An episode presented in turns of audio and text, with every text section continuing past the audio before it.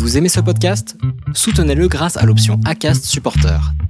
C'est vous qui choisissez combien vous donnez et à quelle fréquence. Cliquez simplement sur le lien dans la description du podcast pour le soutenir dès à présent. I'm Sandra, and I'm just the professional your small business was looking for. But you didn't hire me because you didn't use LinkedIn jobs. LinkedIn has professionals you can't find anywhere else, including those who aren't actively looking for a new job but might be open to the perfect role, like me. In a given month, over 70% of LinkedIn users don't visit other leading job sites. So if you're not looking on LinkedIn, you'll miss out on great candidates like Sandra. Start hiring professionals like a professional. Post your free job on linkedin.com/people today. Dans ce nouvel épisode de l'Instant Outdoor, je m'entretiens avec Bertrand Soulier. Bertrand tient le podcast Kilomètre 42. Suite à son défi de se lancer dans un marathon, il a décidé de raconter son histoire pour documenter ses progrès, ses aventures et aussi ses difficultés dans le podcast Kilomètre 42. Car Bertrand n'a pas toujours été coureur, vous l'apprendrez dans le podcast. Et c'est un épisode qui est tout à fait fascinant, qui nous montre bien qu'avec de la volonté, des habitudes et de la détermination, on arrive à accomplir beaucoup de choses. Merci beaucoup Bertrand d'avoir partagé tous ces précieux conseils que je vous invite à écouter euh, jusqu'au bout de notre entretien euh, dans l'instant outdoor. Bon alors aujourd'hui épisode euh, un petit peu particulier parce que je suis en compagnie d'un autre podcasteur. C'est la première fois je crois que je reçois quelqu'un qui fait aussi des podcasts. Salut Bertrand, comment vas-tu? Salut François, ça va bien et toi, comment tu vas? Eh ben écoute, moi je vais euh, très très bien. Euh, là on est en octobre quand on enregistre et il fait super beau. On en parlait juste avant euh, l'enregistrement. Il y a des super belles couleurs le matin dans le ciel et, ça donne plein d'énergie. cette petit été indien, j'aime beaucoup. Oui, moi il y avait une mer de nuages ce matin et ce que je te disais, c'est que je regrettais de pas être parti avec les baskets quand j'amène ma fille à l'école parce que je serais allé courir juste au-dessus. Là, tu as de la mer de nuages, elle avait été placée, je pouvais aller presque sauter dans les nuages. Eh ben écoute, euh, c'est vrai que ça fait envie. Euh, alors Bertrand, euh, tu es, tu es, je l'ai dit, podcasteur, mais comment est-ce que toi tu te, tu te définis? Comment est-ce que tu te présentes quand, quand on te pose la question de, de ce que tu fais et qui tu es? Dis-nous tout. Alors actuellement, ce que je dis, c'est que je cours et que je fais du podcast tous les jours. Voilà, je... le résumé de ma vie, c'est ça en fait. D'accord. Ça, c'est plutôt un beau programme quand même hein, quand tu, quand tu dois dire ça aux gens et dire mais, mais dis-moi en plus. Qu'est-ce que Alors, euh, la première étape, c'est que oui, je cours tous les jours. Euh, ça fait maintenant euh, 77 ou 78 jours, là, ça fera aujourd'hui. Euh, voilà, ça c'est mon petit truc du moment. J'ai décidé que maintenant j'allais courir tous les jours pour le reste de ma vie, parce que c'est ce qui me maintient le plus en vie et le plus en bonne santé. Euh, après avoir, euh, là j'ai eu, euh, on va dire un an, tu vois, où ça a été quand même pas très bon, où j'ai eu une opération du genou, où j'ai des douleurs au dos, tu vois, j'étais un, peu tout cassé là en juin, là, dans dans ces zones-là. Et donc cet été, j'ai décidé que j'allais courir tous les jours. Et le podcast, pourquoi je fais du podcast tous les jours? Parce que je diffuse environ deux épisodes, trois épisodes de podcast par semaine, bientôt quatre. Et euh, ça, c'est de manière publique, plus deux épisodes privés pour ceux qui soutiennent les podcasts par Patreon. Donc, euh, ce qui veut dire, pour arriver à produire ça, il faut que je parle quasiment tous les jours dans le micro, tu vois, grosso modo. Et avant, même, je le faisais tous les jours, parce que sur un de mes podcasts, La vie créative, euh, pendant un an et demi à une époque, j'ai fait du podcast 7 jours sur 7. Tous les jours, j'avais un épisode.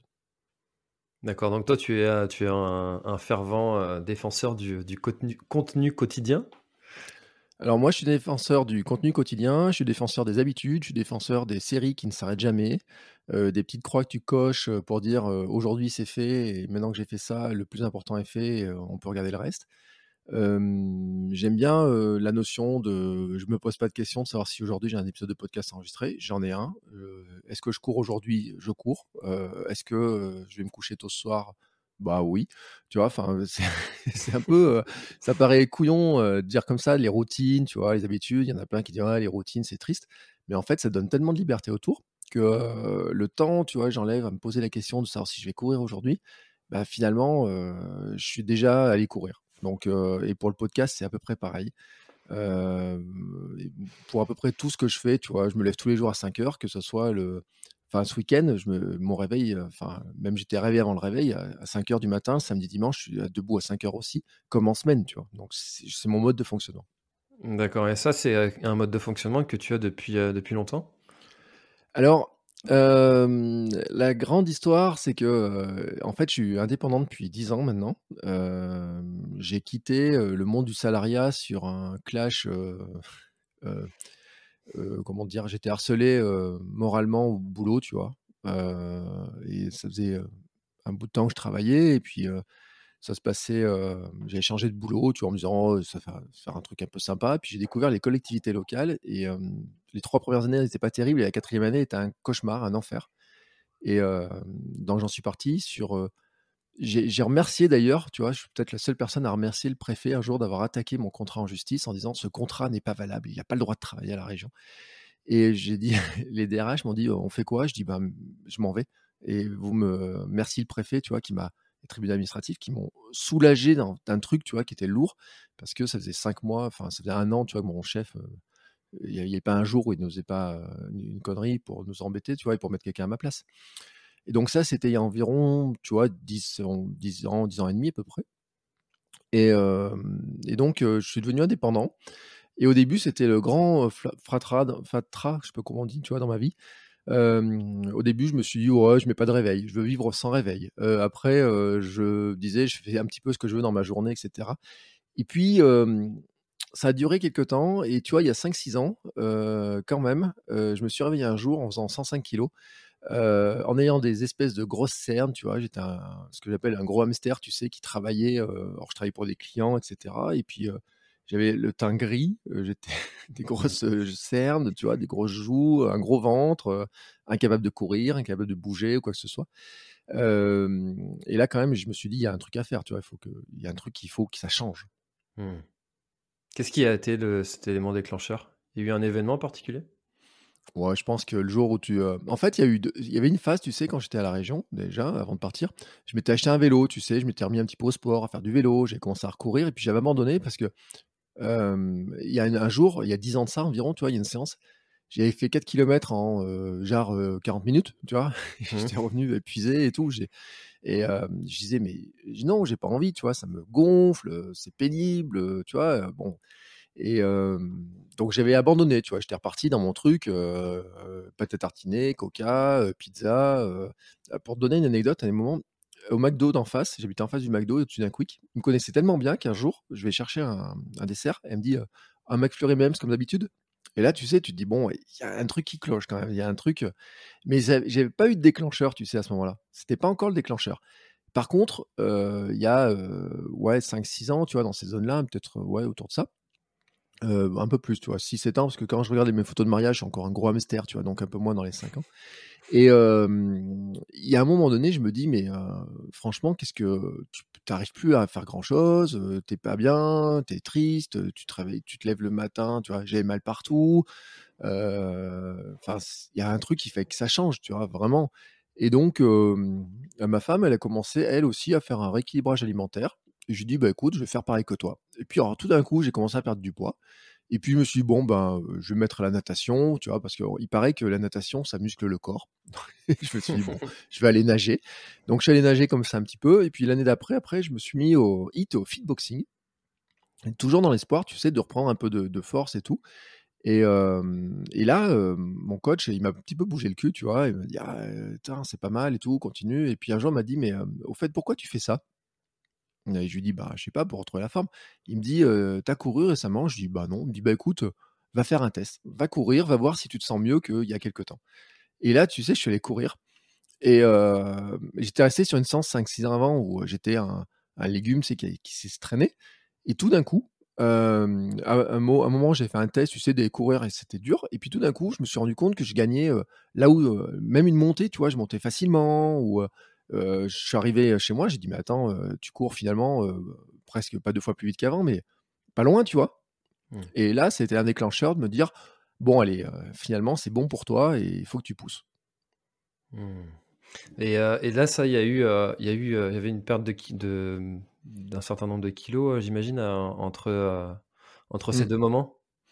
Ouais, parce que j'en ai perdu, alors au total, j'en ai perdu 27 à mon maximum. Là, tu vois, je suis à, ouais, là, je suis à 20 kilos de moins que, qu'à ma grande époque bien lourde.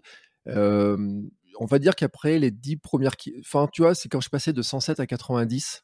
À, là, quand même, déjà quand tu passes sous la barre des 100, Mmh. psychologiquement, tu te dis, bon, déjà, tu vois, tu, tu, rentres pas dans les trucs, tu sais, je fais des quintas, les compagnies, tous ces trucs-là. Là. Et déjà, tu te dis, bon, attends, j'ai déjà, j'ai enlevé un, chiffre, tu vois, déjà, j'ai un, poids à deux chiffres, donc ce qui est vachement super, tu vois. Les entrepreneurs, ils veulent avoir des salaires à six chiffres, et toi, tu te dis, bah, moi, j'ai un poids à deux chiffres. Et déjà, c'est vachement bien, tu sais, même le fait de faire 99,9, déjà, ta balance, elle, elle affiche un chiffre de moins. Donc ça, c'est le premier truc. Et puis quand je suis arrivé à 90, Là, quand même, tu vois, je me sentais quand même beaucoup mieux, tout. et c'est là où je me suis dit, bon, tu peux courir beaucoup plus facilement, tu peux faire des choses plus facilement.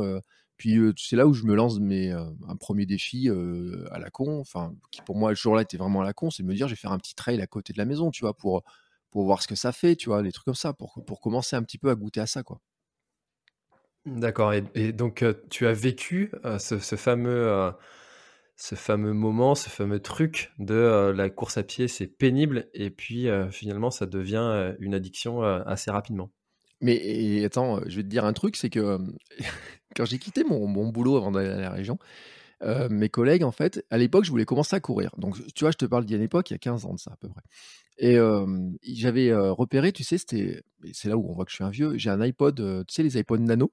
Oui. Nike avait sorti le truc Nike Plus. Tu sais, tu branchais ça sur un iPod tu mettais dans ta chaussure ou sur les lacets, tu mettais un petit capteur et ça te suivait ton, kilométrage que tu faisais, etc. Et donc, mes collègues m'avaient offert le capteur Nike et avec le petit euh, dongle qui se branchait sur l'iPod. Mmh. Et donc, on part en vacances, tu vois. Moi, je pars. Euh, enfin, tu vois, je démissionne en, genre en juin. Euh, j'ai quand même des vacances derrière et tout. Et on va courir. Je vais courir au bord de la mer avec ce truc. Et à l'époque, je pense qu'il existe encore. Tu sais, il y a un site qui s'appelle J-Walk qui fait des playlists avec des instructions accélérer, freiner, accélérer, tu vois, tous ces trucs-là. Et ce jour-là, c'est à Gruissant, sur la plage. C'est ceux qui connaissent Gruissant. Il y a la plage de Mateille, tu elle fait 2 km de long ou peut-être plus. Elle est large, il n'y a personne. Et Jiwa qui me dit, et maintenant, accélérer. Et là, je lui dis, mais ta gueule, quoi. Enfin, je lui dis, arrête, je suis incapable. Enfin, je me suis arrêté j'ai tout débranché, j'ai tout mis dans ma poche et je dis mais arrête, tu, tu peux pas me demander ça, je suis déjà au bout. Et attends, et en plus il fallait que je rentre à la maison, tu sais, j'avais encore, euh, je vois maintenant, ça me fait, euh, je rentre en 15 minutes, tu vois, donc il n'y a pas très long.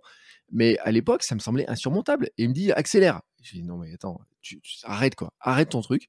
Et donc ça vraiment, tu vois, c'est le, c'est un souvenir qui est marqué en moi. Je me dis mais c'est pas possible que tu aies vécu ça. Et pourtant, tu vois, quand je regarde mes euh, mes Runkeeper, mes Nike Plus de l'époque, etc. Quand je regarde toutes ces vieilles stats, ces vraies vieilles stats, je me dis, mais c'est vrai que tu devais vraiment souffrir, tu vois, parce que je, courais, euh, mais j'ai des, des jours, je cours à, je sais pas, 10 minutes au kilomètre, tu vois, un truc dans le genre là, peut-être.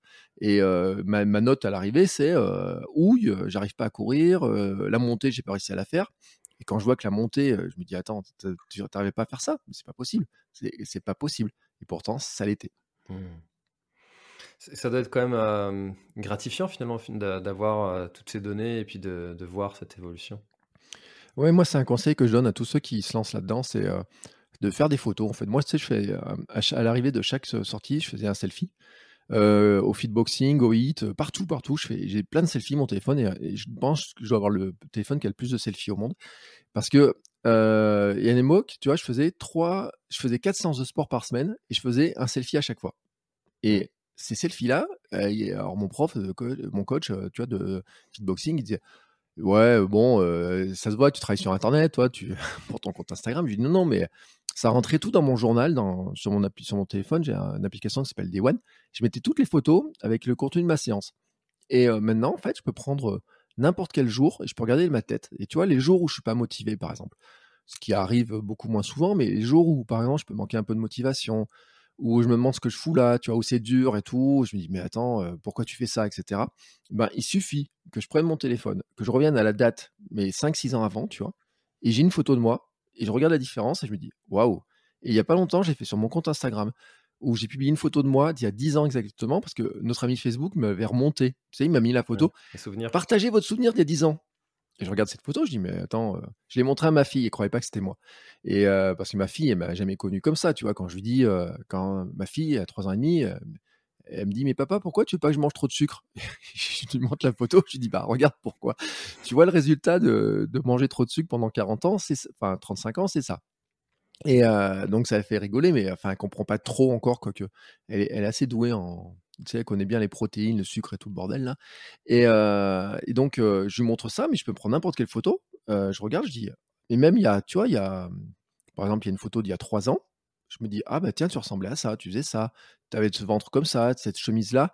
Tu vois, j'ai un test, par exemple, c'est le test du polo rose. Tu regardes mon compte Instagram, à peu près toutes les mois, fin du mois d'août, j'avais eu, c'est un truc qui est drôle. Moi, je suis à Clermont, Clermont-Ferrand, en Auvergne. On a une équipe de rugby qui s'appelle la SM, qui, est dans les meilleures équipes d'Europe. Et une année, je suis invité au Stade de France pour voir la finale du championnat de France. Et c'est Stade français contre l'ASM. Et c'est marrant parce que hier, il y avait le même match hier soir, tu vois, en championnat. Et il nous offre un polo Eden Park rose. Et tu vois, et je dis, je regarde le polo, je dis, mais je rentre pas dedans, moi. Je peux pas rentrer dedans, tu vois. J'ai, pas, c'était avant que je commence à grossir. Et je dis, vous avez pas notre taille XL, XXL Elle me dit non. Et je dis, mais j'en fais quoi? Elle me dit, bah vous le gardez, puis vous verrez bien ce que vous en faites. Et ben après, quelques temps après, je dis, tiens, je vais essayer de rentrer dedans, voir ce qui se passe. Et une fois, j'arrive à, rentrer dedans, mais tu sais, ça sert. Je, je garde pas cinq minutes. Et puis, quelques temps après, je re-rentre dedans. Et d'un coup, il devient un peu plus large. Et puis, je re-rentre dedans. Et puis, je re-rentre dedans. Et à chaque fois, je re-rentre dedans, il devient plus large. Et bien, à la fin, maintenant, de chaque année, à la fin des vacances, au bord de la mer, j'enfile ce polo rose, tu vois. Et je regarde, et je regarde s'il est large ou pas. Et euh, rien que ça, tu vois, c'est aussi un, truc qui dit, oh, punaise, euh, c'est pas possible, à quel point euh, j'ai pu changer, tu vois. Il y avait les shorts, il y avait ça, et il y a le polo rose. Mmh, ça me fait penser à la, la, fameuse chemise test où tu vois les, les boutons qui, euh, qui s'écartent et, qui... mmh. et, où tu vois le, tu vois le, le ventre euh, ou pas d'ailleurs euh, entre les boutons. Mmh. Et, et, du coup, à, à, à ce moment-là, quand, tu as, quand tu as commencé à, à courir, pour toi, ça représentait quoi de, que, un défi comme, comme le marathon que tu t'es lancé du coup? Oh, C'était un truc qui était impossible. Enfin, je vais te dire moi, la première course que je fais, c'est un trail qui passe, euh, qui passe devant la maison. Et euh, donc, le trail des Côtes de Cournon, il s'appelle. Et euh, c'est un trail qui fait 13 km, tu vois. Et je, dis à ma femme, tu vois, je savais quelques mois, il est en mars, tu vois, donc j'ai commencé à recourir début décembre à peu près, à, à voir que ça commençait à faire de l'effet. Et je dis à ma femme, je dis, je vais m'inscrire et tout. Elle me dit, ouais, tiens, c'est une bonne idée, je fais le certificat, tout ce qu'il faut. Enfin, j'avais un certificat de sport, ils m'ont accepté pour l'inscription. Et la veille de la course, je vais voir, au... je vais chercher mon dossard. Et puis je tombe sur l'organisateur et tout. Euh, il me dit ça va demain, euh, confiant? Et je dis confiant en quoi? Je dis euh, moi il passe devant la maison. normalement, au bout de 9 km, si je suis fatigué, je pose le dossard devant la porte. Et puis je rentre à la maison, je vais me coucher quoi. Enfin, je vois pas comment j'arrive au bout. Il me dit mais si, ça va le faire et tout. et je dis attends, 13 km, vous voyez quoi 13 km Et je le voyais pas, tu vois, le faire truc. Bon, à l'époque, je faisais 80, peut-être 90 kilos, tu vois, un truc comme ça. Et j'ai une ancienne collègue, tu sais, de la, euh, avec qui j'ai gardé contact, qui faisait un peu de trail avec son mari et tout. Elle m'a dit, bah écoute, euh, moi j'ai bien envie de le faire. Elle me dit, ce que je te propose, c'est que je viens, on se retrouve et puis on le fait ensemble. Et donc, euh, moi, j'avais jamais fait de course, tu sais. Et le matin, euh, on se rejoint et puis elle me dit, écoute, moi sur les trails, je cours à 9 km heure, je laisse partir les autres devant, tu verras, de toute façon, on n'arrivera pas dernier, on n'arrivera pas premier, mais principal, c'est qu'on arrive au bout.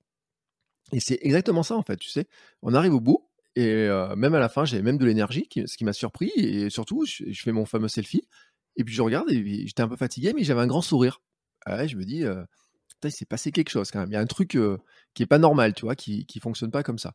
Mais à l'époque, quand tu me demandais qu'est-ce que tu veux courir, j'ai dit, mais un marathon, c'est impossible que je fasse un marathon. C'est, je peux pas, et c'est trop long tu me vois courir, euh, me voyais pas courir 4 heures ou 5 heures, tu vois. Enfin, je me dis non, tu ne feras pas de marathon. J'ai même dit un truc, peut-être, j'ai dit, je ne ferai jamais, jamais, jamais de marathon. Puis un jour, j'ai regardé le marathon à la télé, je me suis dit que c'était peut-être possible à faire. D'accord, c'est vraiment une espèce de transition qui, qui s'est opérée, ou, ou est-ce que ça a été, ça a été vraiment cette émission-là qui t'a dit, tiens, pourquoi pas Non, parce que tu sais, bon, je le regardais un petit peu comme ça, et puis j'avais aussi mes, euh, m'approche de mes 42 ans. Tu vois, quand euh, j'approche mes 42 ans, euh, je me dis, tiens, comment tu peux marquer le truc? Alors, entre le trail et mes 42 ans, je m'étais offert un cadeau d'anniversaire pour mes 40 ans. euh, tu vois, dans cette zone-là. Oui, c'était pour le jour de mes 40 ans, tu vois, euh, je, peux, je peux te le dire. Je m'étais offert un 10 km. Tu sais, il y a les 10 km dans toutes les villes à peu près là. Mmh. Et euh, bah, il y a le 10 km et euh, on était parti avec ma femme. Et ma femme, elle, elle voulait absolument, tu vois, le faire en moins d'une heure. Le truc, c'était absolument le faire en moins d'une heure. Moi, je savais que je ferais en moins d'une heure, mais elle m'a dit, bah écoute, on court chacun notre vitesse, on verra bien ce qui se passe, etc. Et moi, je le fais en, je sais pas, peut-être 46, 47 minutes, tu vois, un truc comme ça. Mais en fait, on part tout dernier, tu sais. on part super loin parce que moi, j'étais, jamais- jamais fait une course de cette taille-là. C'était une course, c'était peut-être euh, 10 000 personnes qui partent au départ. Et en fait, euh, on s'est pas rentré dans le sas, tu sais, de départ, on s'est retrouvé tout au fond. Quand c'est parti, on a vu partir les premiers, puis nous, comme ça. Et puis moi, je trouvais que ça partait lentement, tu sais. Ouais, je vais accélérer. Et en fait, j'ai croisé plein de gens que je connaissais. Ils me disaient, allez, Bertrand, bon anniversaire et tout. Tu vois, commençais à faire le truc. Et je me suis un peu enflammé, tu vois, sur l'histoire. Je me suis quand même fait doubler par des mecs qui couraient euh, l'air tranquille, tu sais, en, en, discutant, tu sais, alors que moi j'étais au bout de ma vie quand même. Mais quand j'arrive au bout, je me dis, waouh, tiens, t'as bien fêté tes 40 ans quand même dans cette histoire-là. Euh, et donc, euh, qu'est-ce que tu pourrais faire maintenant? Et là, tu vois, il y a eu un cheminement quand même qui est drôle, c'est que en avril 2017, je fais de la vidéo, tu sais, tous les jours, tous les jours, je faisais une vidéo pour ma chaîne YouTube. Et on part en vacances, toujours en Narbonne, mais il y a toujours un truc, enfin un à côté de Narbonne. Et un matin, je vais courir, je fais la montée de Barberousse, qui est une petite tour, tu sais, il y a quelques escaliers. Et puis je suis là-haut, je dis, oh, waouh, c'est bien et tout, tu vois. J'ai mon t-shirt jaune de running addict et tout. Et j'étais, tu vois, j'étais devenu un petit peu, un peu plus addict quand même dans ces histoires-là. Et je me pose ensuite sous un palmier, et puis je fais ma vidéo, tu sais, du jour. Et puis je dis, bon, bah, qu'est-ce que je vais raconter? Puis je dis, ouais, aujourd'hui, j'ai une idée en courant et tout. euh, 42 ans, bah, je vais faire un marathon. Et euh, à l'époque, il me reste, euh, tu vois, je dis ça, euh, il me reste deux ans, non, un an et demi, tu vois, pour le préparer. Ouais. Ça me paraissait euh, très large parce que euh, moi, c'est, je suis de 76, tu vois, donc c'était, euh, il fallait que je le fasse en 2018, tu vois. Et donc, à partir de là, je me suis dit, bon, bah maintenant, tu, tu te lances dans un marathon. Et ça, je l'ai dit, tu vois, en avril 2017. Et puis, euh, j'ai laissé passer le temps. Et puis, à un moment donné, euh, il a quand même fallu que je me dise, bon, bah, tu le fais quand ton truc? Et c'est là où j'ai commencé un petit peu à mettre en route la machine, tu vois. J'ai attendu presque encore un an. Et euh, entre-temps, je me suis inscrit à un club quand même de running pour progresser, tu vois, parce que je me suis dit, il faut quand même que tu apprennes à courir un peu, etc. Et, euh, et pour avoir des conseils, tu vois, un petit peu de comprendre ce que c'était la VMA, par exemple. Hmm. Tous ces trucs-là, quoi. Et donc là, j'ai progressé. Et donc, à un moment, bah, je me suis dit, bon, bah, ça sera le marathon de Lyon, ça sera mon premier marathon.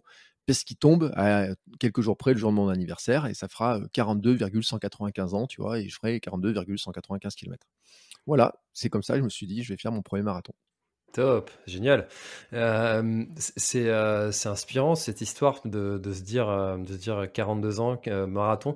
Ça doit être un défi quand même, je pense pour pas mal de personnes. Est-ce que c'est quelque chose que tu as constaté toi avec ton podcast Kilomètre 42 euh, que finalement il y a beaucoup de, gens comme ça qui se lancent dans ce défi-là? Mais en fait, j'ai plein de gens comme ça. On est tous.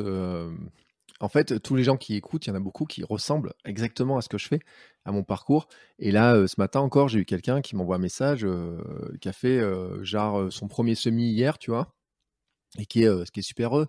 Il y a, y a quoi Il y a 15 jours, 3 semaines, tu vois. Quelqu'un m'envoie un message.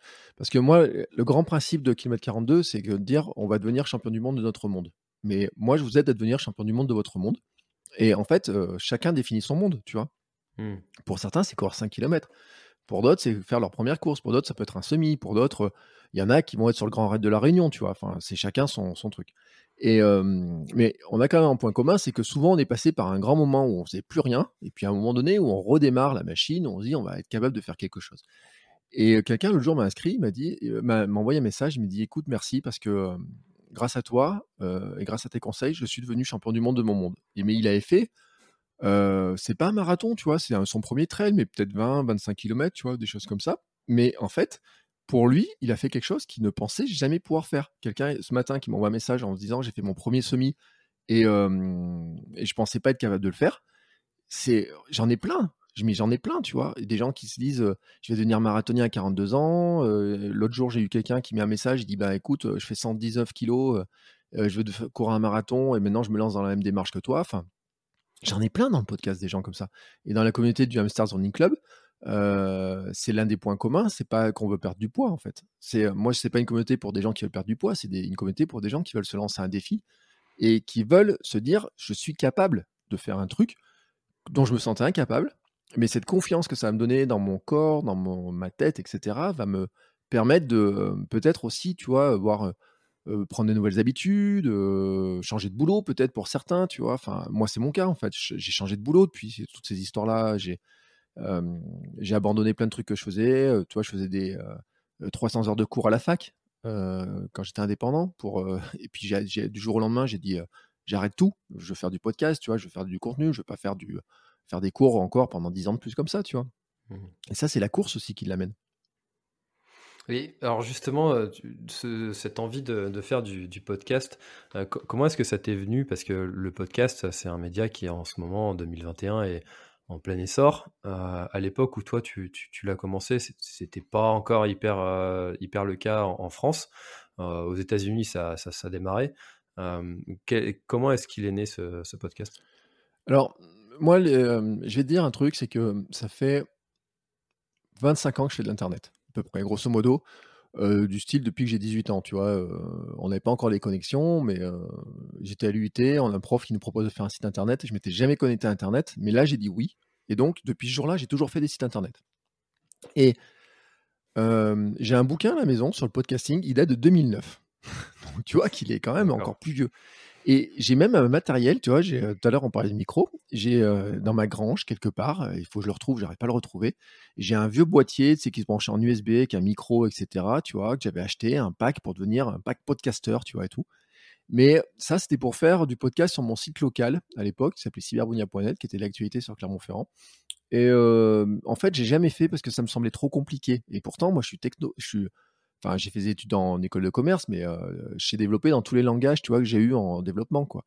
Et, et, ça me paraissait compliqué et compliqué à écouter, tu vois, le podcast. Donc j'ai laissé tomber cette idée-là. Et puis autour de 2016, tu vois, dans ces zones-là, il y a des il y a des nouveaux outils qui sortent, tu vois. On peut commencer à enregistrer avec son téléphone. On peut faire plein de trucs. Il y a des gars qui lancent ce qu'on appelle le streetcast, c'est-à-dire enregistrer dans la rue, tu vois. Et donc, je commence à lancer un truc ou deux, tu vois. Et puis, je me dis, tiens, c'est pas mal. C'était le début de la plateforme encore, tu vois, aussi, qui commençait à arriver, tu vois. Il y avait les, enfin, il y avait encore un autre truc avant, encore qui s'appelait Pocket, je sais pas, c'est pas Pocket Cast parce que ça, c'est le player, mais Pocket, tout simplement, tu vois, ou un truc comme ça, qui permettait de faire des petites capsules et publier ton podcast tout simplement. Bon, qui est mort depuis. Hein. Et donc là, je commence à faire un premier test. Et puis ensuite, en 2017, je lance un podcast sur ma vie pro qui s'appelle, alors il s'appelait Votre Coach Web, maintenant c'est la vie créative. Et là, je décide de lancer un podcast en disant, bon, bah, ce coup-là, tu vas vraiment lancer un podcast, tu vois, c'est en train de grossir le podcast, tu vas pas rater l'occasion, tu te lances dans le podcast. Et donc là, je me mets à faire du podcast tous les jours, tu vois, pour apprendre en rythme rapide. Et, c'était cool, tu vois, cette histoire-là. Et puis, pendant l'été, commence la préparation marathon pour le marathon de Lyon. Et je me dis, bah tiens, maintenant que tu sais faire un podcast, parce que j'avais fait 20 ou 30 épisodes de podcast en quotidien, tu vois, tranquillement sur votre coach web, et ben je me suis dit, bah écoute, tu prends ton micro, tu prends l'application encore est là, et ben t'as qu'à raconter ce que tu fais dans tes entraînements. Et première, première séance, bonjour, c'est Bertrand, écoute, j'ai envie de courir un marathon, je vous t'explique le truc, voici comment je vais faire ça, ça, aujourd'hui j'ai couru ça et tout. Et toutes les semaines, je donnais rendez-vous comme ça en disant, bah voilà, si j'ai fait ça, voici j'ai fait ça, tu vois, au début, je voulais même faire une séance d'entraînement, un épisode de podcast. C'était mon truc. Et, et donc, j'en écoutais par ailleurs, tu vois, droite à gauche, etc. En courant, j'écoutais quelques podcasts. Et puis, je me suis dit, je vais faire ça. Un épisode. Et puis après, je me suis dit, bon, je vais faire un épisode par semaine pour résumer ma semaine d'entraînement. Et en fait, il y a un truc que je fais jamais. Moi, je regarde jamais les stats. Mais jamais, jamais les stats. Et, et donc, il s'est passé que, ben, comme ça, les premières semaines, tu vois, c'est passé, tout tranquillement. Et puis, sur le marathon de Lyon, je me blesse 15 jours avant. Je fais une périostite. juste, oui, 15 jours avant le marathon de Lyon, tu vois. Donc, je l'ai pas couru. Je pouvais plus marcher. Et là, moi, à ce moment-là, tu vois, je laisse tomber le podcast. Et puis, je sais pas pourquoi, je regarde les stats. Et à un moment donné, je regarde, je dis, mais attends, tu as des centaines d'écoutes sur ce podcast. Qu'est-ce qui s'est passé en fait? Et je commence à avoir des messages de gens qui me disent, ah, tiens, l'histoire et tout, qu'est-ce qui va se passer maintenant? Tu vois? Je me suis dit, bon, bah attends, on va reprendre une saison et j'ai un truc à finir quand même, c'est que mon objectif c'était de marathonien pour mes 42 ans. Donc je pouvais pas l'être le jour de mes 42 ans, c'est ce que je cherchais au début. Je pouvais pas l'être le jour de mes 42,195 ans, mais je pouvais toujours l'avoir tant que j'avais 42 ans, tu vois. Mmh. Donc j'ai dit, bon ben non, je relance le projet. J'ai expliqué comment je m'étais soigné mes périocides, comment je suis passé au minimalisme, c'est toute la phase, la phase, tu vois, où je découvre, où je redécouvre Altra d'une manière différente, par exemple. c'est tout un tas d'histoires comme ça. Et je raconte ça, en fait. Je raconte, je raconte, je raconte, jusqu'au marathon, faire le bilan du marathon. Et là, je commence à avoir des premiers invités, tu vois, qui, pour leur dire, mais ça se passe comment un marathon, tu vois, qui me donnent quelques trucs et tout. Et l'audience se développe comme ça, en fait. Et maintenant, ça perdure depuis 120 épisodes, grosso modo. Il y a un petit problème dans le décompte des épisodes, mais on est autour de 120 épisodes. Et voilà, c'est, tu vois, le processus, c'est au départ, je, c'est un truc, je documente vraiment ce que je fais.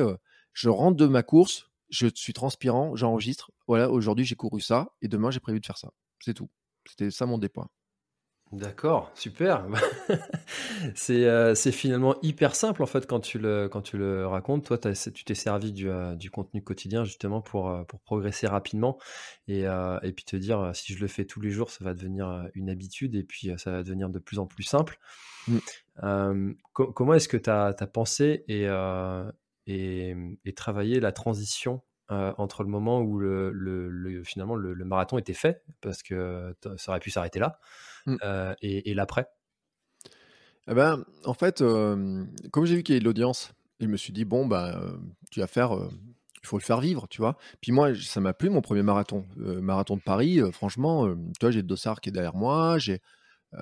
sur ce, ce truc-là, c'est quand même, enfin, même en en parlant, tu vois, parce que hier j'ai fait une publication sur Instagram et je disais aux gens, en fait, on court pour se créer des souvenirs. Tu vois, c'est même un lever de soleil qui est magnifique, ça me fait un souvenir, mais mon marathon de Paris, quand j'en parle, euh, tu vois, j'ai encore des frissons. Le simple fait d'en parler, tu vois, j'ai les. j'ai, moi, je visualise pas. Tu vois, tu me demandes jamais de faire un exercice de visualisation parce que c'est pas possible. Je peux pas te dire à quoi ressemblait la ligne d'arrivée ou quoi que ce soit. Par contre, dès que j'en parle, j'ai les poils qui se dressent sur les bras. Donc, tu vois, ce sentiment, cette sensation-là, j'avais envie de la revivre en fait. Et donc, me dire, bah tiens, tu vas faire un, deuxième marathon derrière. Pourquoi mmh. pas? Et donc, j'ai dit, je vais faire une saison 2. Tu vois, saison 2, ça sera la deuxième saison. Comment je prépare un deuxième marathon Et bon, entre-temps, il y a eu quelques péripéties comme du style, je fais un blues post-marathon, j'avais plus envie de courir, tu vois, donc j'ai un peu expliqué ça. Il y a eu tout un tas de trucs des petits comme, comme ça. Et puis, je me dis, bon, je vais avoir des invités, tu vois, pour essayer de discuter un peu avec eux, de voir un petit peu de, discuter un peu de course, tu vois, progresser un peu, tu vois, voir des gens qui, m'expliquent aussi un peu mieux comment ça marche cette histoire-là, tu vois, de la course, qu'est-ce que je peux faire avec, et puis l'audience commence à vraiment augmenter. Et puis, euh, donc, euh, il y a même des premiers sponsors qui commencent à taper à la porte. Et, euh, et le premier sponsor, en fait, il s'appelle Nike. Coucou. donc, le jour où Enfin, en fait, l'histoire, c'est que pendant l'été, donc le podcast, tu vois, il a un an, grosso modo. Il, y a une, maison de podcast à Casse qui m'envoie un message qui me dit Bonjour, vous voudriez pas déménager votre podcast chez nous? Je dis Pourquoi? Je, tu sais, je m'attendais à ce qu'il me vende un truc. Il me dit Bah voilà, on a un sponsor qui serait intéressé par. on a peut-être des sponsors intéressés par votre podcast, mais en fait, notre régie, il faut que vous soyez chez nous. On vous déménage gratuitement, ça vous coûtera tant et ça sera remboursé par la pub. Je dis D'accord, ok, on fait ça, tu vois, il y a un contrat qui est signé et tout. Et euh, il m'avait pas dit qui c'était. Premier truc, il me dit bonjour. Euh, il m'appelle, il me dit bonjour, on a un sponsor qui est intéressé. Je dis d'accord. Et on fait quoi Et je dis mais c'est qui? Il me dit bah c'est Nike. Alors tu sais, je me suis dit attends, attends. tu me dis que moi le mec il courait pas, tu vois, il y a quelques temps là, tu me dis tu m'annonces que je suis sponsorisé par Nike? Et il me dit ouais ouais. Il me dit ça fait tant, plus ça, plus ça, plus ça. Et là, je dis waouh. Alors attends, si en plus je peux vivre de ça, euh, autant pas me priver quoi. Je vais courir, euh, parler dans mon micro, euh, vivre, avoir de l'argent pour faire ça. tu vois, moi je, dis banco quoi.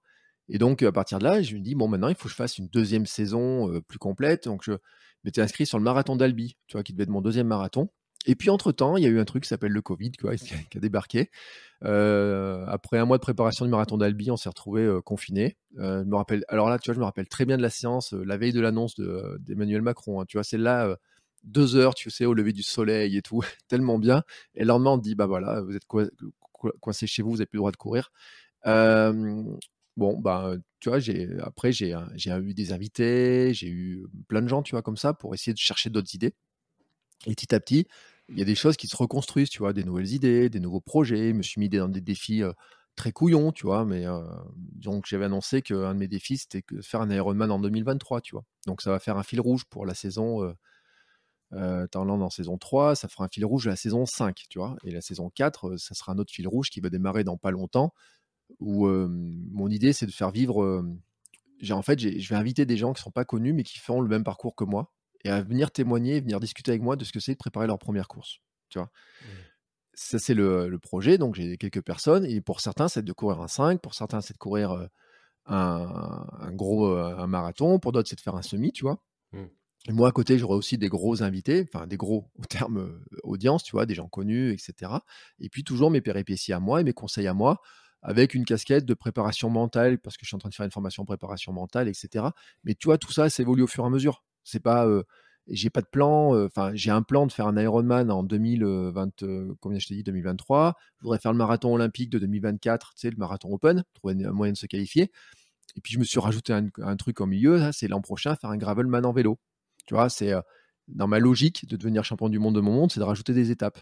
Bon, après, pour le gravelman, je te le cache pas, il y a un nouveau podcast qui va être lancé spécifiquement vélo pour refaire le kilomètre 42 que tu sais, le mais en façon vélo. Donc il s'appellera kilomètre 350, objectif Gravelman. D'accord. Ok, c'est vraiment une évolution très logique finalement et puis qui, se construit au fur et à mesure des, des opportunités et puis des évolutions de, de, la vie et de tes envies mmh. qui, qui, qui, se fait en fait de façon naturelle. Ouais, ouais. Puis moi après, tu sais, je, je, raconte tout, tu sais, c'est le principe de documenter. même, tu vois, j'ai fait un, un, épisode pour Adidas Adidas, c'est pareil, il tape à la porte, il me dit Vous voulez pas tester les. alors à l'époque, je sais pas ce que c'était, c'est Zetra Boost 21. Et je dis bah, Pourquoi pas et tout. Je dis Tu peux même aller courir le marathon d'Albi avec, hein, tu sais, si elles sont intéressantes, etc. Puis le jour où je les ai au pied, je dis Bon, ça me change un peu du truc. Mais dans l'épisode que je fais, je, je, l'explique, tu vois. Je dis Bah voilà, c'est pas du tout les chaussures que je veux, mais est-ce que ça, je peux les utiliser Comment je peux les mettre Comment je peux les intégrer dans mes rotations Et je l'explique. Tu vois, je dis pas, je dis pas que ce sont les meilleures chaussures du monde. Euh, les chaussures que j'ai eues pour mon anniversaire il y a quelques jours, euh, elles sont à l'opposé, tu vois, de, de l'Ultra Boost. Et même, euh, j'ai couru toute une partie de l'été pieds nus. Donc, et je cours en sandales, tu vois, aussi. Donc, mais je le cache pas aux gens, tu vois. Je dis, il y a des jours, je vais courir avec des baskets très a des jours, je vais courir avec des baskets très souples. D'autres jours, je vais courir pieds nus. D'autres jours, je vais faire ça. Et je raconte. Tu vois, je, je suis sur le récit, en fait. Et bon, c'est sûr que tu le sais comme moi, c'est que quand tu as des trucs à raconter, c'est quand même plus facile quand tu as un objectif, un, truc, tu dis, je prépare ça, tu vois. Parce que l'année dernière, le problème, c'était qu'on n'avait rien à préparer. Donc, raconter le récit d'un truc en disant, j'ai rien à préparer, à part de discuter de courses avec les gens et de leur dire, alors, tu fais quoi dans ton jardin? J'avais pas grand chose, tu vois? Donc, mmh. c'est pour ça que j'ai eu beaucoup plus d'invités, d'interviews, tu vois, de, de, gens comme ça. Mais maintenant, on va repartir sur des, le, mode projet, tu vois? C'est Gravelman 2022, Ironman 2023, Marathon de Paris 2024. Et puis, je sais pas quoi, tu vois? Après, 2025, ce sera quoi? Mes 50 ans, peut-être? Ah non, ce sera l'année d'après mes 50 ans. Ouais, il faudra un gros truc, tu vois? Mais c'est génial ce, concept du champion du monde de ton, de ton monde parce que euh, on voit avec l'évolution du trail et notamment de l'ultra trail euh, cette euh, starification qu'il y a sur les, très longues distances. et, puis, et puis du coup, les gens qui, qui, qui, vont faire des plus petites distances se sentent eux aussi plus petits alors, mmh. que, alors que finalement accomplir un, défi personnel de, 10 km, c'est, mais j'arrête pas de le répéter, c'est, c'est aussi très très gratifiant. Et puis il faut pas que ces gens justement se, sentent bah, pas légitimes de se dire qu'ils sont coureurs alors qu'ils font des plus petites distances. Donc c'est une très bonne, c'est une très bonne idée justement. Je, pense d'inviter justement pas des gens qui vont uniquement mmh. aller faire de très grosses distances. Mais tu sais, moi, c'est j'ai des invités, ce que j'appelle les, épisodes dernier ravito. Épisode dernier ravito, en fait, ce sont des gens qui, qui courent normalement, tu vois. c'est le gars que tu croises, tu sais, au bout de la rue, et tu dis, mais tu sais, en fait, le principe, c'est tu vas à un trail, à l'arrivée du trail, tu sais, tu bois la bière de récup à quelqu'un, tu connais pas. Mmh. Et il te raconte, j'ai fait ça, j'ai fait ça et tout. Et moi, je l'ai fait dans le podcast, c'est ce que j'appelle les derniers ravito. Et donc, dans le dernier ravito, j'ai eu quelqu'un qui veut faire son premier trail, j'ai eu quelqu'un qui a perdu je sais pas combien de kilos, j'ai eu quelqu'un qui n'avait jamais couru, j'ai eu quelqu'un qui, qui en apparence n'a pas fait beaucoup de courses, mais qui en fait a fait des trucs, y compris l'UTMB, tu vois, enfin des, gens comme ça. après, j'ai quelqu'un qui court tous les jours, j'ai quelqu'un qui fait ça, tu vois, etc. Mais que personne ne connaît. Tu vois, à la limite, il y a personne qui les connaît. Ce matin, j'ai envoyé des invitations à des gens pour le podcast. Il y a personne qui les connaît. Ils ont, il y en a, ils ont 200 abonnés sur, sur Instagram Donc je fais pas pour aller chercher la star, tu vois, de, trucs comme ça. Euh, j'ai même dit, j'étais très embêté. Je me dis, si un jour je me trouve avec Kylian Jornet en face de moi, je sais pas trop quoi lui poser comme question parce que sa pratique me semble tellement différente, tu vois, de ce qu'on a nous. Euh, euh, j'étais l'autre jour à une conférence de presse et j'ai regretté. en plus, on était invité à courir avec eux, avec les élites, et j'ai eu un problème sur le rendez-vous. Il y avait François Daen, Kylian Jornet et Camille Brouillaz qui étaient là plus euh, Shawa Derpa Shawa, euh, j'arrive pas à le dire. Darwa Sharpa. Voilà, Darwa Sharpa, plus un autre. Et ils étaient sur une conférence de presse et ils nous disent Ouais, bah, quand on court un marathon, tu arrives au kilomètre 40, c'est, tu sais que tu as, envie d'arriver au bout. Et tu sais, je trouve ça vachement rassurant en fait qu'ils te disent ça. Mais il y a des gens, quand j'ai que ces invités-là, qui me disaient Ouais, mais moi, je me sens écrasé, tu sais. Euh, moi, j'aime bien les épisodes de Dernier Ravito parce que eh ben, ils me ressemblent et ça me montre que je peux faire la même chose. Il me dit J'aime bien quand toi, tu racontais tes trucs à toi parce que bah, ça montrait que moi aussi, je pouvais faire ça, etc. Tu vois, ça rend accessible. Mmh. Alors que si tu parles qu'avec François Daen et que François Daen, il te sort un truc euh, bon, euh, kilomètre 70, euh, ça va, euh, tout, tout, se passe bien, je sais qu'il m'en reste 150 à faire, mais ça va le faire. S'il te le dit comme ça, tu te dis, tu, tu, me parles de quoi, tu vois? Même quand j'ai Perrine Fage, et Perrine Fage, elle fait l'enduroman, mmh. elle fait se qualifie pour les mondiaux de l'Ironman, etc. Mais quand elle t'explique la facilité qu'elle le fait, elle impressionne, tu vois? Steven Le Yarrick, quand il dit il fait 4000 bornes de vélo, il dort pas pendant 700 bornes, tu dis, attends, euh, moi, je peux faire ça. Sauf que, en fait, j'ai découvert un truc chez Steven Le Yarrick et chez Perrine Fage, c'est qu'il donne envie de bouger. Tu vois, tu as les athlètes qui te donnent pas envie, tu as les athlètes qui te donnent envie. Tu as ceux qui t'écrasent et ceux qui te donnent envie de faire la même chose qu'eux. Et euh, moi, c'est ça que je vais chercher, tu vois. C'est quelqu'un qui a l'air tout à fait normal, qui va peut-être faire des trucs extraordinaires pour beaucoup de gens, mais qui t'explique qu'il a réussi à le faire par telle ou telle manière. je pense à quelqu'un que tu, je pense tu connais le Taz. Oui moi, le Taz, quand j'écoute son récit, euh, dit bah voilà, j'ai comme ça, j'ai fait ça. Un jour, j'ai vu le départ de l'UTMB, j'ai rêvé que je ferais la même chose. Bah, tu vois, ça me parle. Parce que finalement, tu remplaces l'UTMB par marathon, et finalement, ça ressemble, tu vois, dans le truc. Et ça te dit pas, je, vais faire ça, puis te dit, bon, des fois, j'abandonne. Bah voilà, des fois, ça se, mal, ça se passe mal. Ah ouais, t'as le droit d'abandonner? Ah bah tiens, tu vois, j'ai un, invité il y a pas longtemps, il m'a dit, moi j'ai une théorie sur l'abandon, des fois il faut abandonner, c'est bien d'abandonner, etc.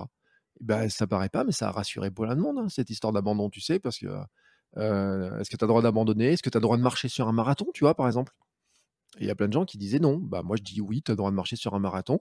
Par contre, je vais vous expliquer pourquoi, comment ça marche, etc. Et, et que même un champion olympique peut vous dire qu'il le fait, tu vois? Et ben, ça rassure plein de gens, en fait. Mmh. Et alors, pour, pour aller dans ton sens, c'est, j'ai écouté Rémi Camus sur le podcast Extraterrien mmh. qui, qui disait que finalement, lui, ce qui lui importait, c'était de raconter une histoire. Donc, il y avait la, préparation, le moment et l'après où il raconte une histoire. Et finalement, quand tu, quand tu abandonnes, eh ben, c'est aussi une histoire. Tu peux le raconter, cet abandon. Et, et c'est ça, en fait, qui est important dans, dans, dans ce qu'on fait, c'est de raconter des histoires. Mais tu sais, moi, par exemple, je te dis, mon marathon de Lyon, que je me prépare, je me blesse 15 jours avant. Et en fait, je me suis rendu compte sur mon compte Instagram que ça avait créé en fait du suspense, un peu de tension dans l'histoire, mmh. en me disant mais il va y aller, il va pas y aller, comment il va faire, etc. Et il y a des gens qui m'ont envoyé des messages à ce moment-là en me disant oh punaise on était trop triste et comment ça s'est passé? Euh, ma, tu vois j'allais à une salle de sport il y a pas longtemps et la prof de la salle de sport que je connais euh, un peu, tu vois, parce que j'avais été invité en tant qu'influenceur à une époque, et on avait un peu sympathisé. Et le jour où je m'inscris, elle me dit Ah bah tiens, en fait, j'écoute ton podcast en ce moment. Je lui dis Mais tu écoutes, t'écoutes quoi? Elle me dit Bah les premiers épisodes. Et ben elle savait pas que j'ai couru mon marathon en fait. Tu vois? Elle était revenue la saison 1. Mmh. Elle savait pas. Et je dis T'en es où? Elle me dit Là. Et je dis, ah, je te dis pas la suite. Alors elle me dit, elle me dit non, faut pas me dire la suite, tu vois. Et elle revit le truc. Et après, l'épisode de la blessure, elle me dit, oh j'étais trop triste, euh, je me suis mis à pleurer, etc. Mais c'est vrai que c'est une histoire, en fait. Parce que euh, les gens, t'as l'impression, ils disaient, bah voilà, écoute, je m'inscris à ça, je l'ai reçu du premier coup, puis je vais en faire un deuxième et je me qualifie pour Hawaï. Il euh, y a personne à qui ça arrive vraiment, ce truc-là, tu vois. Par contre, des gens qui se blessent, oui, des périostites, ça arrive. Moi, tu sais, quand mon kiné, c'est Laure Blanchet, un, de mes ostéos, enfin pas mon kiné, mais mon ostéo que je vais voir de temps en temps. Et euh, Laure Blanchet, la première fois que je vais le voir, il me dit, euh, je lui dis voilà, je me suis blessé. Il me dit oui, euh, semaine 10 de la préparation marathon. Je dis oui, il me dit comme tout le monde quoi. attends, je suis comme tout le monde. Bah attends, faut que je le raconte, cette histoire-là, tu sais Bon, bah tiens, ça fait une bonne histoire. Voilà, c'est normal que si vous ménagez pas votre corps, à la semaine 10 de la préparation marathon, pile au moment où tu dois diminuer ta, charge d'entraînement, et ben ton corps, il ne supporte pas la dernière grosse séance. Et ben t'es pas le seul. Et ben écoute, moi je te le raconte et puis euh, on verra comment on fait pour comment tu peux faire pour la prochaine fois. Et tu vois le fait qu'après j'arrive à faire le marathon de Paris, et ben et que j'explique la trouille que j'avais. Tu sais, moi je tape tous les jours sur mes tibias pour vérifier que ça fait pas floc floc parce que euh, quand un tibia qui a une périostite, il est tout gonflé, il, est tout mou, il y a une espèce de gant qui a gonflé, tu sais. Et ben, ce truc-là, de le raconter, il y a des gens qui m'ont dit, mais ah ouais, attends, euh, ce truc-là, c'est vrai, euh, on était impatient de savoir comment ça allait se passer, tu vois, même choisir mes chaussettes. Enfin, la veille, j'ai un doute sur mes chaussettes que je vais prendre pour le marathon de Paris, tu vois. Ben, c'est une histoire. Mmh. le fait que mes energy balls que je fais d'habitude, et ben là j'ai loupé le jour de la course, c'est une histoire aussi. L'autre jour j'ai reçu Églantine Chénaud, qui a fait la BD à en cours. Oui. elle raconte dans la BD comment se passe le bois de Boulogne du marathon de Paris. Et moi, je quand j'ai ouvert la page de sa BD et que je vois ça, je dis, mais Églantine, je dis, t'as raconté mon marathon de Paris à moi. Et en fait, non, c'est que l'histoire telle qu'elle le raconte, c'est exactement comment plein de gens la vivent, etc. Et que nos petites histoires, nos histoires qu'on a dans nos têtes, les histoires de plein de gens, etc., se rencontrent et que, en fait, en tant que créateur de contenu, c'est ce qu'on fait. On raconte ça. Et puis, il y a des gens qui vont accrocher, qui vont vouloir suivre la suite. Exactement. C'est euh, ce qu'on on a. Enfin, tu, vois, euh, on ne s'était pas dit avant, mais c'est exactement le, le, type de retour aussi que j'ai quand euh, je reçois des, des, des, stars, des, euh, voilà, je, n'ai pas de nom en tête là, mais j'en ai reçu beaucoup euh, qui, qui, qui, font des podiums, etc. Et qui euh, et, en fait, je, recevais des messages disant, mais en fait, c'est bien, mais ils ont un peu tous la même histoire, ils courent vite et puis ils font un podium et puis voilà, c'est génial, mais je m'identifie pas en fait. Et, mmh. et c'est là qu'est née la série Le sport a changé ma vie. Euh, où finalement les gens s'identifient parce qu'on a tous des problèmes dans notre vie et, euh, et, savoir qu'il y en a, qu'il y en a qui, où, ça se déroule pas forcément comme, comme prévu et, et bah ça c'est inspirant. Ça, ça, ça, donne, ça donne envie aussi de, de soi-même se bouger et de, et de se dire bah, si lui il y, est, il y est arrivé avec ces problèmes-là, moi aussi je peux y arriver. Mais tu sais, moi, dans mon podcast, j'ai, euh, tu connais bien les trucs du marketing, les personas, les trucs comme ça. Mmh j'ai un anti-personnage chez moi, en fait. Tu sais, je, le podcast est surtout pas destiné à certaines personnes. Et ces personnes, en fait, c'est les gens qui courent depuis toujours. Qui, tu sais, quand tu leur demandes pourquoi tu cours, qui disent, bah, je sais pas, j'ai commencé, j'étais gamin, j'avais 7-8 ans ou 10 ans, et ça fait 20 ans que je cours, et qui regardent que les chronos, tu vois, qui n'ont pas cette notion-là. Et en fait, il n'est pas pour eux. Alors, ça veut pas dire que je les invite pas, en fait. c'est paradoxal, mais ça veut dire qu'en fait, ces gens-là, ils n'ont rien à apprendre de ce que je raconte. Ils n'ont rien à apprendre quasiment des invités ou très peu, tu vois, etc. Et parce qu'ils ont un passé, parce qu'ils ne se rendent pas compte de ce que c'est d'avoir lutté contre le poids à une époque, de ne pas avoir fait de sport, d'avoir été coincé dans son, dans son canapé, tu vois. Moi, il y a pas longtemps, je fais un épisode sur la sédentarité. Que ma vraie problème, j'ai eu plein de problèmes physiques en, en juin, et que dire que ces problèmes-là, en fait, pendant longtemps, je les ai attribués aux mauvais trucs j'ai mal au dos, c'est à cause de la vitamine D, j'ai ça, j'ai ça, c'est à cause de ça. Et à un moment donné, c'est une discussion que j'ai avec différentes personnes, notamment bah, encore Laure Blanchet, tu vois. Mmh. Et, et, puis d'autres personnes. Et puis tu sais, je rentre chez moi, et puis j'écris un truc sur ma feuille, je me dis, mais en fait, ton mal de dos, c'est un symptôme de quelque chose. Ta vitamine D, qui t'as mal aux muscles, c'est ta vitamine D, tu sais que tu es en carence, c'est un symptôme de quoi Et c'est le symptôme de quoi? Et ben à chaque fois je revenais sur là-dessus, c'était attends, si j'ai mal c'est que j'ai pas assez de vitamine D. Si j'ai pas assez de vitamine D, c'est que je suis resté trop longtemps à mon bureau, je n'ai pas vu assez le soleil. Donc, tu n'es pas assez sorti. Si j'ai mal au dos, tu vois, j'ai un, un, pincement des euh, lombaires. Euh, quand je, fais des recherches, pincement lombaire, c'est manque d'activité. Attends, manque d'activité. Manque de ça, manque de ça. Et puis, je regarde les mois qui ont passé. J'ai eu l'opération du genou, j'ai bouffé n'importe comment, j'ai repris 10 kilos, je n'ai pas bougé, j'ai pas, peux faire de sport. Et je me dis, mon problème, en fait, c'est que je suis redevenu le hamster dans son canapé à regarder Netflix. Tu vois? Mmh. Et ben, à ce moment-là, je lui dis, bah écoute, je vais raconter ça. Et il y a plein de gens qui vont se reconnaître là-dedans parce que ils savent, ils ont besoin de ça. Et ils n'ont pas besoin d'avoir les récits de certains sportifs. Ils ont besoin, tu vois? Moi, je veux dire, c'est super intéressant. Tu me, euh, j'aimerais avoir un, euh, pouvoir aller interviewer, tu sais, les grandes stars de l'athlétisme, etc., qui me racontent le truc. mais pas pour. En fait, c'est pas pour qu'elle me raconte comment faire, tu vois, qu'on puisse. Je peux pas m'en inspirer, en fait. C'est pas possible. Même tous ceux qui, enfin la plupart de ceux qui gagnent l'UTMB et compagnie, tu peux pas t'inspirer de leur parcours, tu peux rien reproduire parce que ils ont des vies qui sont totalement différentes, etc. Tu vois, donc pour ça je te dis, Kian Jornet, je serais très embêté de l'avoir en face de moi. J'adorerais, tu vois. Franchement, la dernière fois, il y a la conférence de presse, je prends tout le matériel, je me dis, si jamais je peux l'avoir, tu vois, je me voyais déjà avec qui disent, bonjour, c'est Kian Jornet, vous êtes sur kilomètre 42. Tu vois, à limite, ça me fait rêver, tu vois, c'est ce genre de truc. Mais après, je regarde, je me dis, attends, le mec là, il grandit dans les montagnes, il fait ça, il fait ça pour lui, marcher sur une arête qui fait 10 cm de large à 50 mètres de haut, c'est c'est la normalité. alors que pour moi, c'est j'ai le vertige quand je suis sur une chaise, tu vois. Ça marche pas ce truc-là, tu vois. Ça, pour moi, ça marche pas. Alors que à côté de ça, j'ai des gens au club, quelqu'un au club, tu vois, qui fait, qui va faire un 100 bornes. j'ai des gens, des invités, qui, quelqu'un qui court un marathon en sandales, tu vois. J'ai des, des gens comme ça. Tu dis, attends, si lui l'a fait, je peux le faire. Et c'est moi ce que je dis. Des fois, j'ai dit, j'ai dit, attendez, si moi j'ai pu faire un marathon, je pense que vous pouvez le faire. Je ne vous dis pas que vous allez y arriver, mais on peut mettre les ingrédients pour que vous soyez capable de le faire. Et si vous voulez, moi, je suis capable de vous aider pour le faire. Mais ne me demandez pas de vous entraîner pour gagner le marathon. De toute façon, euh, euh j'ai fait un épisode avec euh, Florent Carvalho pour Sport et Nutrition.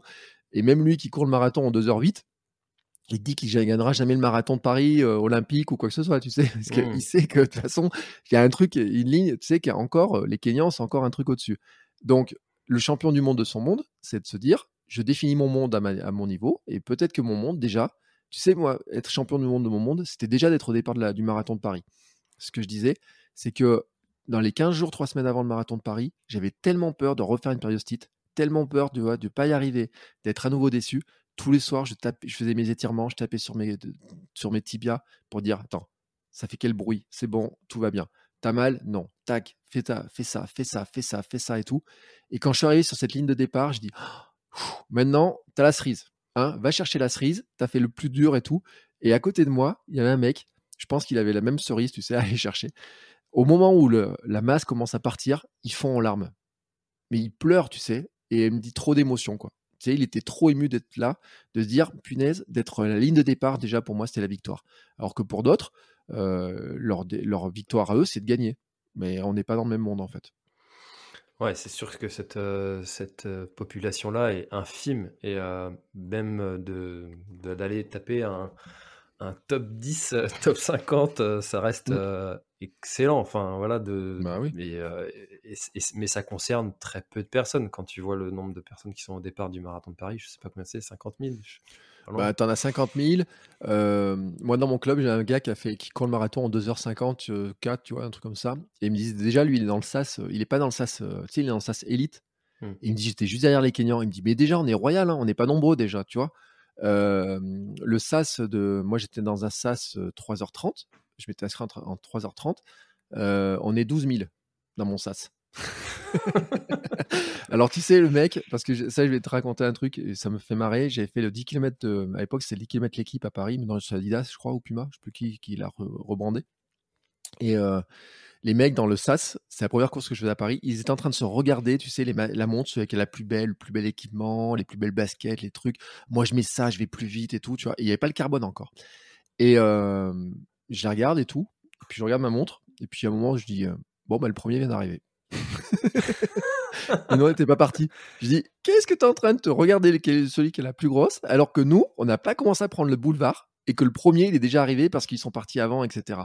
Et les mecs sont partis vite, etc. Mais je les voyais, ils souffraient comme nous, tu sais.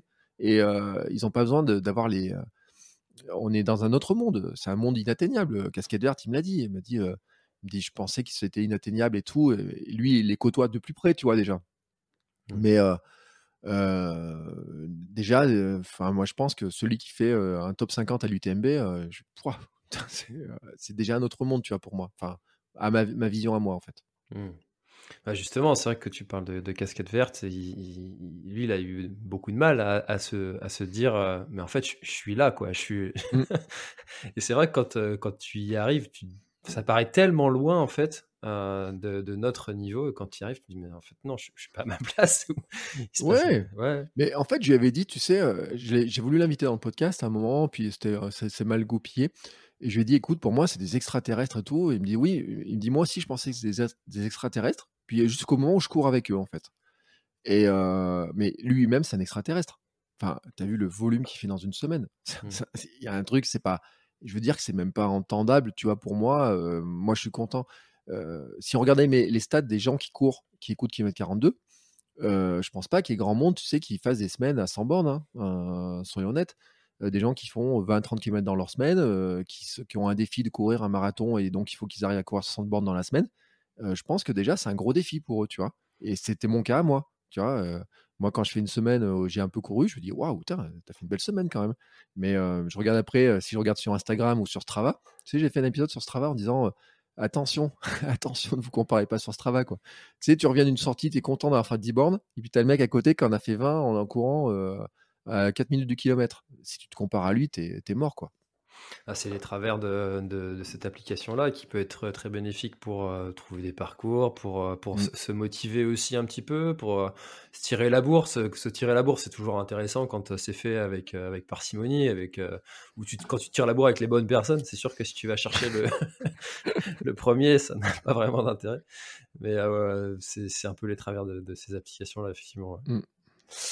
Euh, alors Bertrand, euh, euh, bah merci hein, de nous avoir partagé ton, ton, histoire. On arrive déjà bientôt à presque une heure d'échange. toi, si tu avais peut-être un conseil à, donner à quelqu'un qui, qui commencerait la course à pied, ce serait quoi? Bah, Tu vois, moi, c'est ce que je dis en fait, c'est qu'il faut que tu arrives à transformer ton envie de départ en mode de vie en fait. Et c'est les étapes, en fait, c'est ça le, que j'estime le plus compliqué, en fait. Enfin, le plus compliqué et à la fois le truc dont tu te rends pas compte parce que tu as plein de petites étapes à passer. Ce que je veux dire au départ, c'est qu'il faut que tu aies une aspiration. Tu vois? Tu te dis, mon aspiration à moi, c'était courir le marathon de Paris, mais mon aspiration de départ, c'est pas ça, en fait. Mon aspiration à ça, c'est juste de me sentir mieux, tu vois? Et je vois quelqu'un qui court, qui a l'air bien, ben, j'ai envie de faire pareil, tu vois? Pour moi, c'est de l'inspiration c'est ce qui va te donner un peu de motivation. Et cette motivation-là, c'est ce qui permet de lancer la machine. Et par contre, ce qu'il faut pas, ce qu'il faut vraiment arriver à faire, c'est de rentrer. Et ça, c'est le conseil que moi je, donne vraiment, c'est de rentrer dans le domaine de la discipline en fait. C'est de dire, bah là, je me lance, je vais vraiment courir toutes les semaines ou deux fois par semaine, mais j'y vais vraiment au rendez-vous. Et c'est pour ça que je dis, par exemple, tu vois, d'aller dans un club c'est pas une mauvaise idée parce que le club il négocie pas avec toi à quelle heure tu t'entraînes.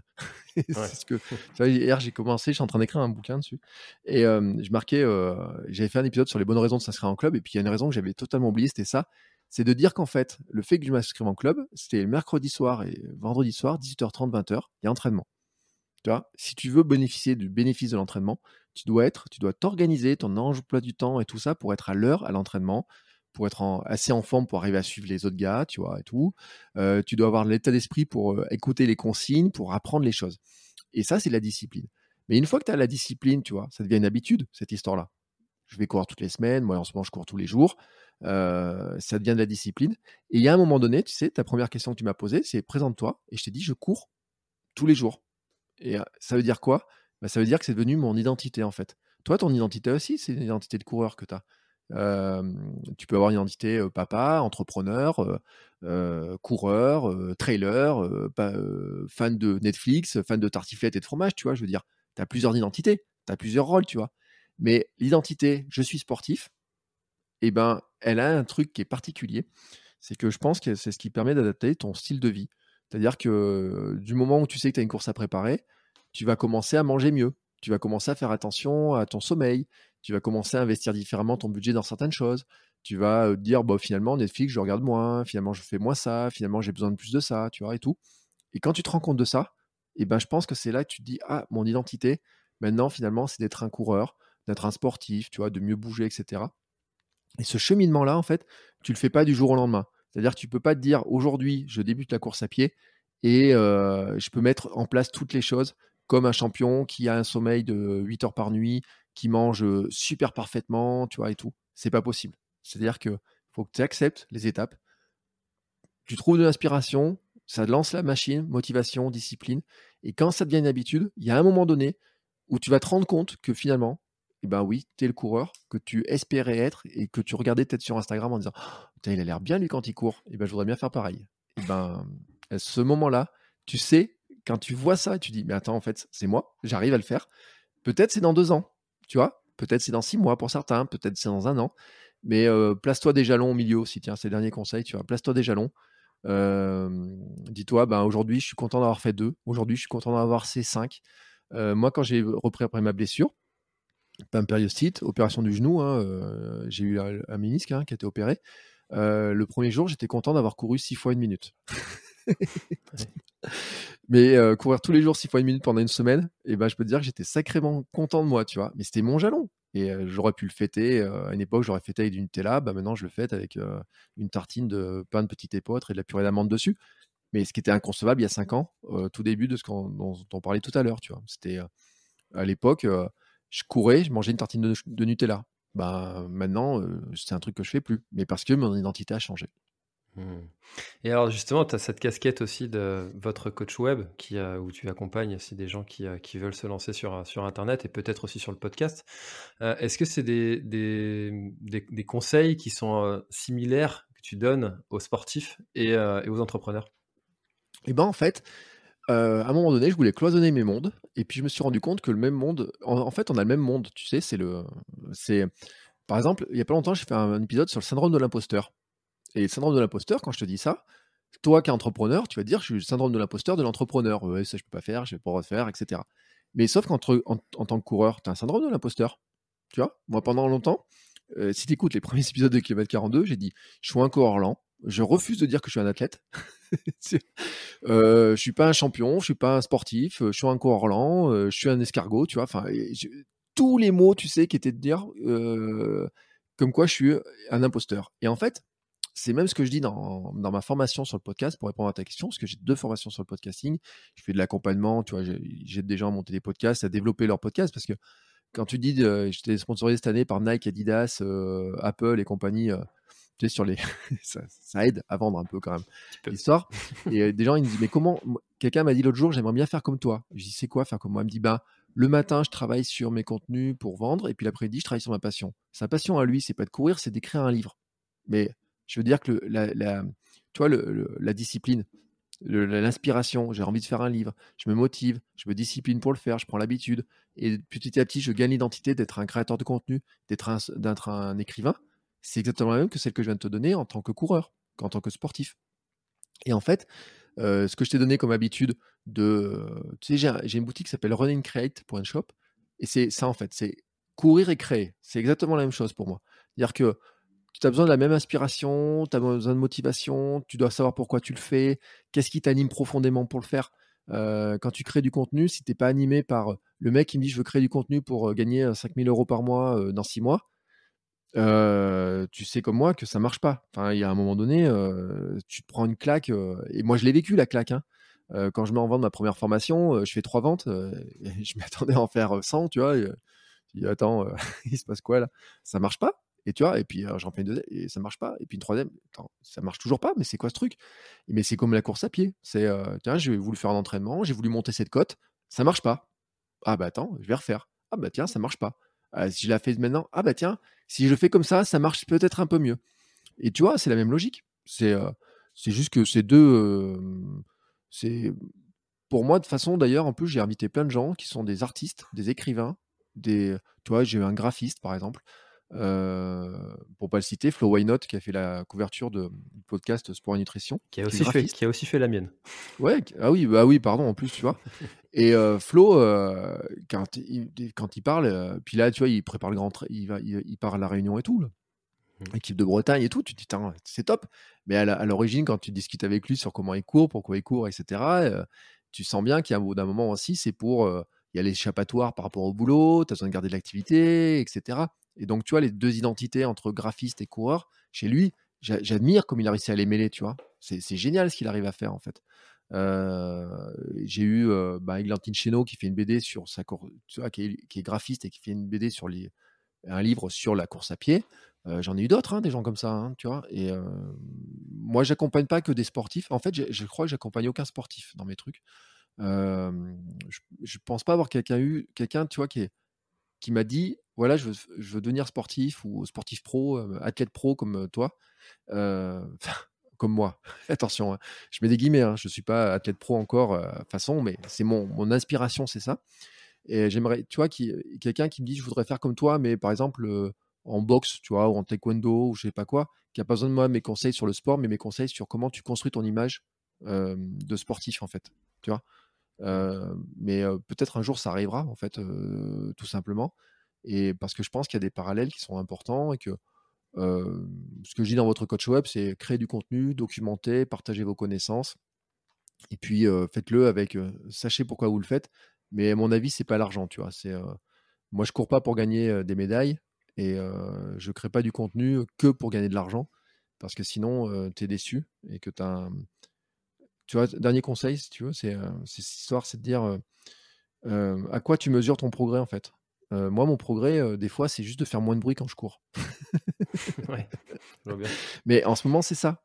Tu vois, c'est l'autre jour, je courais, j'ai pas mis mon casque et je m'écoute courir et mes nouvelles Altra là que j'ai acheté et pour mon anniversaire et je, je, me dis mais attends, tu fais aucun bruit aujourd'hui. Tu sais, c'était un matin tôt. Je dis il y a aucun bruit, même pas tes bruits à toi. Et là, je me suis dit oh, punaise, si tu avais pu te, si tu pouvais écouter comment tu courais, comme tu étais lourd il y a trois ans avant de faire ta transition minimaliste, parce que ça aussi, tu vois, c'est un truc que j'ai raconté dans le podcast, où je me battais avec le sol et tout. Je, dis, tu ne croirais pas en fait cette histoire-là. Tu vois, tu pourrais pas croire. Et c'est pas la semelle hein, qui fait euh, qu'il n'y a pas de bruit, hein, qui fait qui absorbe les bruits, hein. parce qu'il y a plus de semelle sur les chaussures que je me prends maintenant, tu vois. Mmh. c'est en fait que juste que ma foulée l'a changé et que euh, mon, mon, progrès c'est ça en fait. C'est euh, je me suis rendu compte que ben, avant, je me battais avec le sol, et ben maintenant, j'arrive à atterrir plus légèrement, tu vois. Et ben ça, pour moi, c'est une forme de progrès. Mmh. Pardon.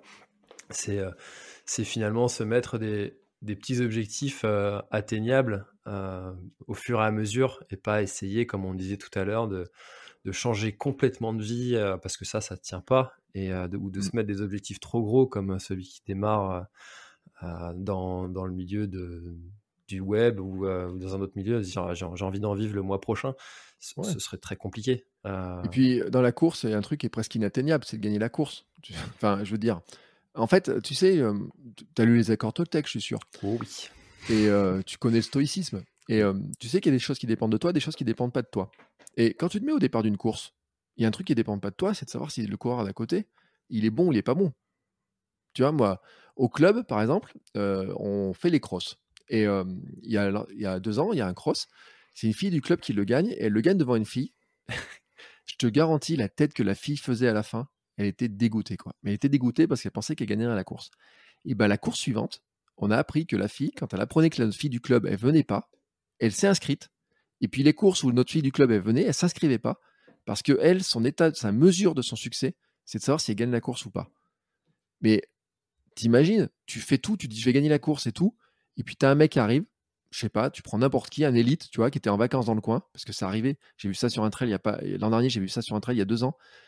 Le, trail, tu sais, tu as les mecs qui sont sûrs qu'ils vont gagner la course et tout, ça va bien se passer. Et puis tu as une petite, euh, petite fille de je sais pas d'où là qui vient, tu sais, et qui était en vacances et qui a vu qu'il y avait une course et qui s'est inscrite. Sauf que la fille, en fait, elle est euh, championne de je sais pas quel pays en universitaire, euh, elle court le, le 10 km en je sais pas combien de minutes et tout. Et si toi, ton objectif, c'est de dire je vais gagner cette course et que tu mesures que ton succès au fait que tu gagnes la course, pardon, eh ben, tu peux pas, euh, tu, euh, ne maîtrises pas en fait. Donc, euh, il faut trouver des critères que tu maîtrises et que tu maîtrises par toi-même. Et par exemple, ça peut être de dire je bats, je bats mon propre record sur 5 km. Ça, tu peux le maîtriser par toi-même.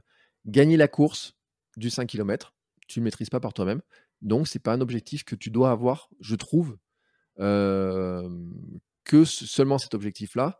Enfin, il y a que les champions qui peuvent se permettre de dire, il y a que Kipchoge qui peut se dire, moi, mon objectif, je serais déçu si je gagne pas le marathon olympique, quoi. Mmh.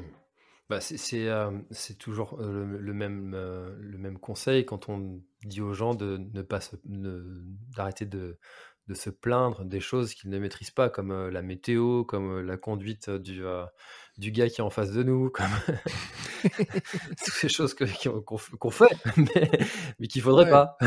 mais tout le monde le fait. Mais attends, moi, il y a, y, a, y a, deux ans, tu me dis, va courir sous la pluie. Je dis, oh non, je ne vais pas courir aujourd'hui. Tu vois, l'habitude. Mmh. Samedi, dimanche dernier, j'ai couru, mais attends, mes godasses, elles sont toutes neuves. je pars courir, je me prends une saucée sais, il y a des flaques de boue partout, etc. Et alors en arrivant, je fais une vidéo, je suis en train de sauter dans les flaques de boue. Euh, et euh, maintenant, je m'appelle Fred Hamster, tu vois, parce que c'est le Fred Hamster qui saute dans les flaques de boue avec un grand sourire qui danse sous la pluie. Mais il y a deux ans ou trois ans, je ne le faisais pas, ce truc-là, tu vois. Mmh. C'était, je voyais qu'il pleuvait, j'allais pas courir. Maintenant, je vois qu'il pleut, j'ai mon programme, c'est d'aller courir. Bon, bah, je vais prendre une veste, et puis si je suis trempé, je prendrai une douche chaude en arrivant. Et puis mes chaussures, ben, je vais les nettoyer en rentrant. Et puis je vais mesurer mon, ma réussite en me disant, bah tiens, tu as pris du plaisir aujourd'hui. Si j'ai pas pris du plaisir en courant aujourd'hui, pourquoi? Eh bien peut-être parce que j'ai couru trop vite, peut-être parce que j'ai pas fait le bon exercice, peut-être parce que j'aurais pu faire autrement, tu vois? Tu as plein de raisons en fait pour t'aider à faire ça. Mais c'est juste qu'à un moment donné, je pense qu'il faut qu'on s'analyse un peu, qu'on regarde un petit peu, et qu'on se dise pas qu'en fait, tu vois, qu'il y a une manière de faire qui soit la bonne. Parce qu'en fait, il n'y a pas une seule manière de faire qui est la bonne. quand je reprends l'exemple du gars qui court le marathon en 2h50 au club, en 2h53, pendant, il a fait 7 marathons en se préparant d'une manière, et à chaque fois, il a amélioré son temps. Il prépare un marathon d'une autre manière, il améliore son temps. Là, il va faire un deuxième marathon en se préparant à nouveau de cette manière-là. Est-ce qu'il va l'améliorer ou pas, tu vois? Et bien, les deux méthodes l'amènent à courir le même temps. Est-ce qu'il y a une méthode qui est meilleure que l'une que l'autre? Bah, J'en sais rien.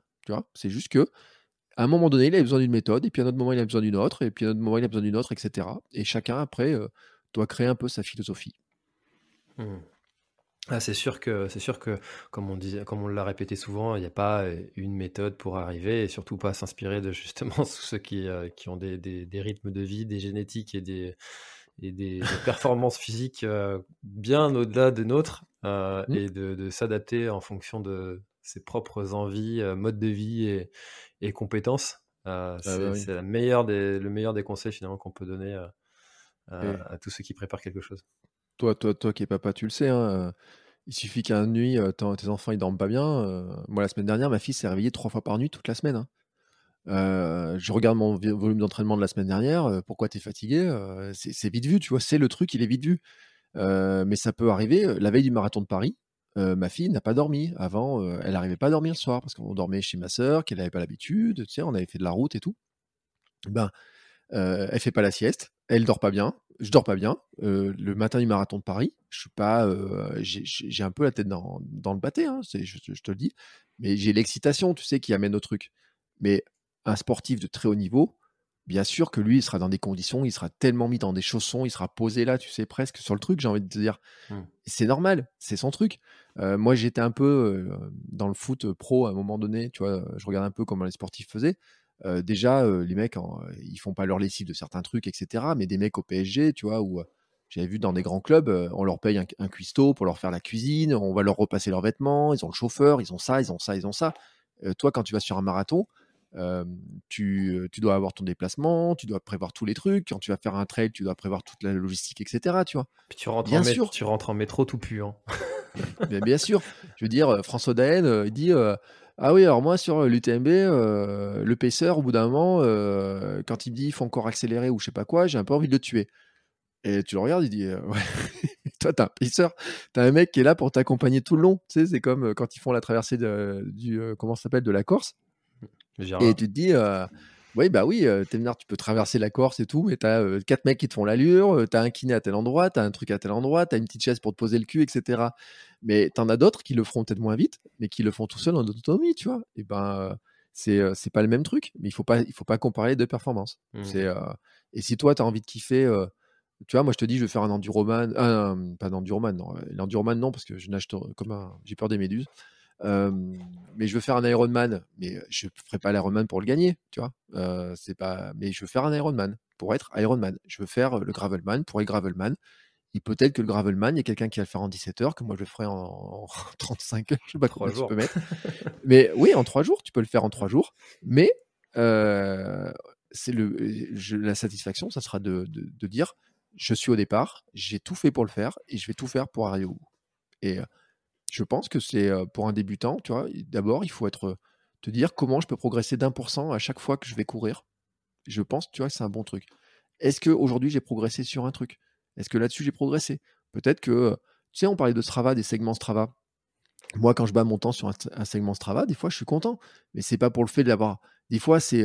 des fois, tu sais, des fois, je monte moins vite un truc Strava. Tu sais, j'ai des segments qui montent. Des fois, je monte moins vite.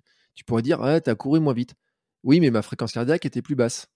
Ah, bah, tu vois, ça peut être ça aussi mon truc, en dire, tu as réussi à courir. un jour, il y a quelqu'un qui m'a fait un compliment qui était magnifique. Je suis parti faire une séance de.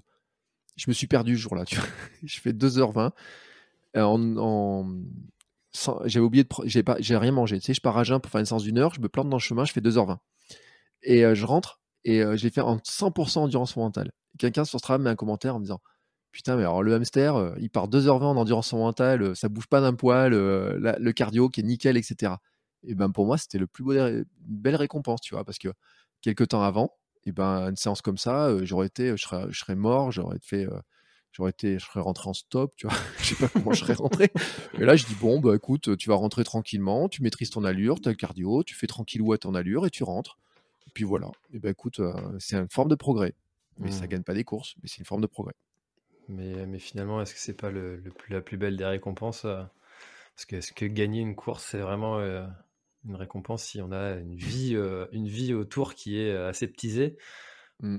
La question bah, se pose. Eh, autant moi quand j'étais gamin, mon, mon, idole c'était Platini. Hein, euh, c'était euh, c'était les mecs qui, étaient qui, qui, gagnaient les championnats de France, qui étaient champions du monde de foot, tu vois? Euh, quand t'es gamin, on te dit il faut avoir des médailles. Moi j'ai fait dans ma petite histoire de sportif quand j'étais gamin, un jour j'ai gagné une course, tu sais, un truc un peu par erreur, tu sais, mais j'étais fouteux, tu sais, c'est le problème de tous les fouteux là, ils sont ils se mettent à courir, ils courent vite parce qu'ils courent euh, toute l'année autour d'un ballon. Et quand j'étais gamin, c'est ce qui, c'est ce qui était le truc. Tu mettais sur une course, euh, comme je courais autour euh, après un ballon depuis des années, je pouvais faire n'importe quelle course et pas être loin de la gagner, tu vois. Mmh. C'était peut-être potentiellement, peut-être pas la gagner, mais tu vois, sur un ou deux crosses, ça, faisait illusion, tu vois, sur un truc comme ça. Parce que c'est notre rêve. Parce qu'en fait, on est éduqué comme ça, parce qu'on a envie de monter sur le podium, parce que, enfin, tu sais, j'ai une image, tu te rappelles, t'as vu le Kipchoge quand il passe le marathon en deux heures? Oui. T'as vu la dernière image, le truc là, quand le, les mecs ils s'écartent et qui fait la dernière ligne droite mmh. T'as l'impression, tu sais, c'est, pour moi c'est le goéland, tu sais, qui s'envole en fait. T'as un moment donné, tu te dis, le mec il touche plus le sol, il court en 2,40 euh, au kilomètre ou 2,42 après avoir fait 42 bornes et t'as l'impression qu'il est en train de s'envoler, tu sais, qu'il a ça. Mais en fait, à ce moment-là, bien sûr qu'il a le temps, il a la montre, il a tout et tout. Mais je pense qu'il atteint, en fait, pour moi, tu sais, dans ma tête, il atteint le, stade, ce qu'on appelle le flow. flow Voilà. Et je pense que c'est à ce moment-là qu'il l'a. C'est-à-dire que pendant 42 bornes, il est en train de surveiller son truc. Et puis, dans les 500 derniers mètres, tu as tous les trucs qui s'écartent. Et il est seul au monde, dans son événement, dans son truc à lui. Il arrive au bout, tu sais, et. Putain, voilà, quoi. Tu sais, c'est. Et je pense qu'on cherche tous à vivre ça. Mais moi, je l'ai vécu sur mon marathon à moi, hein, en courant en 3,46.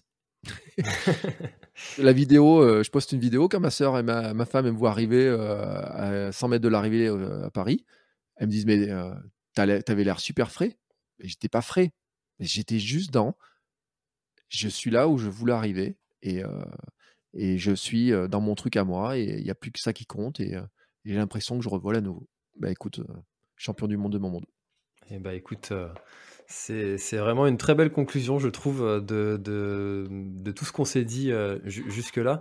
Bertrand, où est-ce qu'on peut renvoyer les, les, les gens qui, qui voudraient suivre et ou écouter tes, tes aventures?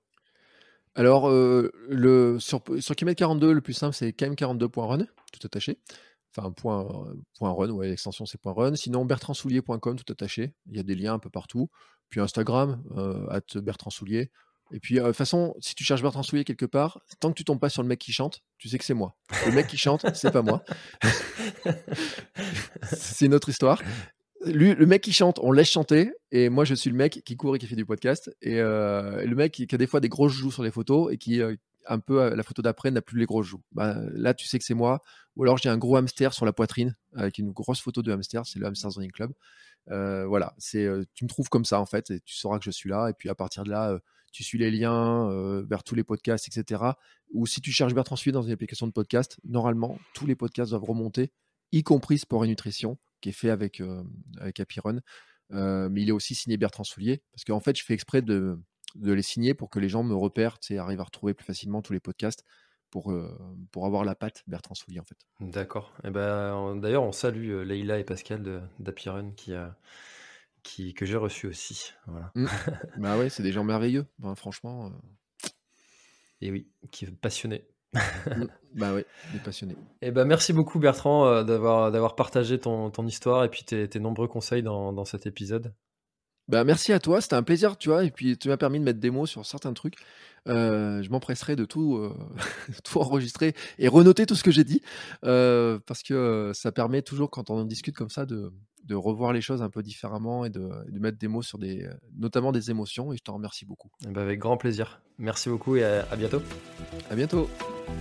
Cet épisode est maintenant terminé, merci de l'avoir écouté jusqu'au bout et si vous êtes encore là c'est sûrement qu'il vous a plu, alors n'hésitez pas à le faire savoir autour de vous, c'est la meilleure façon de faire connaître le podcast L'Instant Outdoor.